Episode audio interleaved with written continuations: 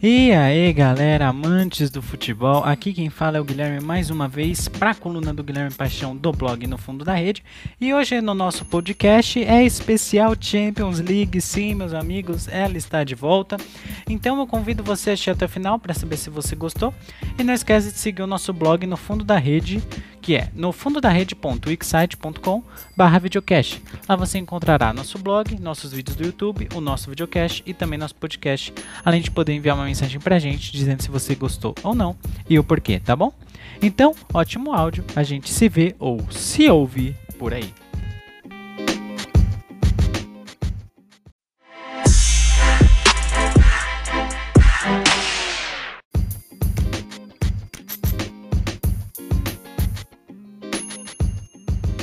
Champions!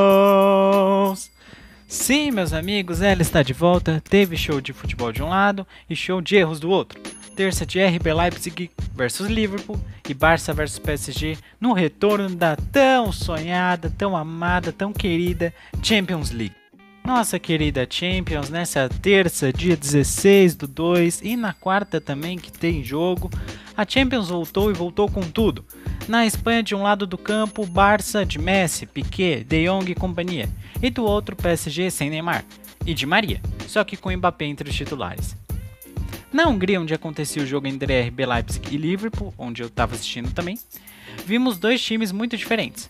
Lembrando que o jogo é na Hungria, porque, para quem não sabe, devido aos protocolos de segurança colocados pelo governo da Alemanha devido à pandemia, o time inglês não pôde entrar em território alemão apenas Ninguém pôde, ninguém pôde. Só os times alemães mesmo que vão e voltam, é só isso. Mas outros times de outros países não podem entrar. Isso se deve principalmente ao fato do RB Leipzig ter vindo de uma vitória contra o Augsburg por 2 a 1, Augsburg, Augsburg por 2 a 1 e o Liverpool de uma derrota humilhante de virada contra o Leicester por 3 a 1. Por isso que eu acho que já é muito diferente, que seria muito diferente o jogo. E vamos lá. Começando por Leipzig e Liverpool, eu confesso que eu comecei empolgado. Afinal, eu tava torcendo pro RB Leipzig. Vou, não, vou, não vou mentir, né? Não vou mentir. Eu tava torcendo pro Leipzig. Eu não gosto muito do Liverpool, não. Eles estavam muito bem, indo para cima, mostrando determinação. O Pamecano, que é um ótimo zagueiro, inclusive ele é futuro jogador do Bayern, o Bayern já anunciou a contratação dele, estava indo muito bem na defesa e pena que era só ele mesmo. O resto não estava fazendo nada não. O jogo acabou por ser definido nos detalhes, infelizmente.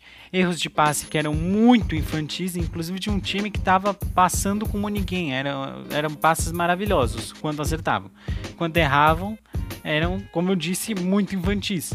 E erros de um defensor que seja titular, que seja titular, não pode cometer, como o Mukiele, lateral direito, ala direito do RB Leipzig, do RB Leipzig, perdão, fez quando estava disputando a corrida contra o Mané no segundo gol do Liverpool, onde ele errou o tempo de bola, escorregou. Olha, eu não, eu não tenho a mínima ideia do que o Mukele tentou fazer ali.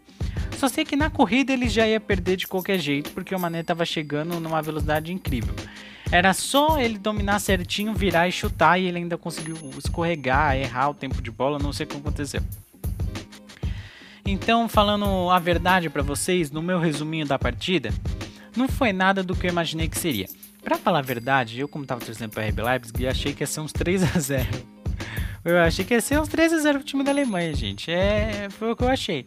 E ficou parecendo que até seria isso, por uma boa parte do primeiro tempo. Os caras estavam atacando, estavam chegando com tudo. No começo do jogo já tinha metido uma bola na trave, só que só ficou parecendo isso no começo do primeiro tempo mesmo. É, eu só não esperava que um time que é tão bom tecnicamente e defensivamente se mostrou tão bom nessas duas questões, erraria tanto como errou, coisa que pode custar caro para o time alemão, que já que o jogo de volta vai ser em Anfield, na Inglaterra, na casa do Liverpool. E agora chegamos para falar no momento mais esperado da semana, meus amigos. Como é da casa, a gente não pode começar de um jeito diferente, a não ser falando de polêmica. Que, como a gente já estava em pênalti no, no nosso post anterior, falando sobre pênalti, aquele pênalti absurdo que o Cano sofreu contra o Inter. Olha, eu não posso, eu não posso dizer que foi muito que não foi muito diferente não esse lance do De Jong. Para mim foi praticamente a mesma coisa, eu achei um absurdo. Ele tropeçou nele mesmo e deu uma valorizada ali quando ele caiu. pra levar o juiz na conver... nem na conversinha, né? Levar o juiz ali na visão na hora que ele se jogou, deu uma valorizada e o juiz nem precisou consultar o VAR. Para ele tava bom ali da visão da visão dele, ele foi lá nem consultou o VAR e deu o pênalti. Para mim totalmente errado estava o juiz, para mim totalmente incorreto. E o nosso ET favorito, né, nosso querido Messi, Lionel Messi, fez o gol e como eu falei da última vez, pênalti roubado não entra, dessa vez eu acho que ele entrou. Mas, para minha felicidade, sim, eu estava torcendo para o PSG. E sim, eu também estava assistindo o jogo, eu estava assistindo os dois. Você viu que coisa maravilhosa? Obrigado, Facebook da TNT Sports, ajudou bastante. Para minha felicidade, só durou até a primeira falha na defesa do Barcelona, que o Mbappé, que o Mbappé, que o Mbappé adoro falar o nome dele, é muito da hora. Mbappé, Kylian Mbappé, fez o dele e daí foi só correr pro abraço, pra comemoração e depois começar o baile, começar o show do ele fez o dele, empatou. E para quem estava torcendo pro PSG, que é só o meu caso, só foi alegria daí pra frente. Só o meu caso não, gente. Perdoa aí quem tava torcendo também. Foi só alegria daí pra frente. O Mbappé fez o segundo, o Moisiquim fez o terceiro, e o Mbappé fechou com chave de ouro, metendo o hat-trick ainda por cima, levando a bola do jogo para casa e ainda levou o prêmio de melhor jogador da partida, para você ver o tanto que esse moleque jogou e tá jogando. Como o time que eu estava torcendo veio a vencer a partida, o meu resumo dessa vez é totalmente diferente. Feliz da vida com essa lavada, esse 4 a 1 que ficou com gostinho de que poderia ter feito mais, viu? Essa é a verdade. E também acho que seria bem mais se o Neymar tivesse em campo, talvez um 6, 7 ou até 8, tipo o Bayern ano passado, para o Barcelona ter um gostinho do, do que o vice-campeão ano passado poderia fazer.